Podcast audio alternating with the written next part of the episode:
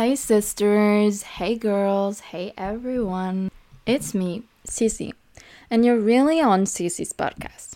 I have created this podcast to let you in my mind because at 23, let me tell you, there's a lot going on there. It will be about my 20s and like my experiences in my 20s concerning religion, personal development, and health. It is created to help you if you're going through the same rough patches, rough period as me. Let's stick together to be the best version of ourselves. The episodes will be in French and English. I hope this podcast helps you and that you like it. Don't hesitate to give me your opinion in the comments or like or subscribe.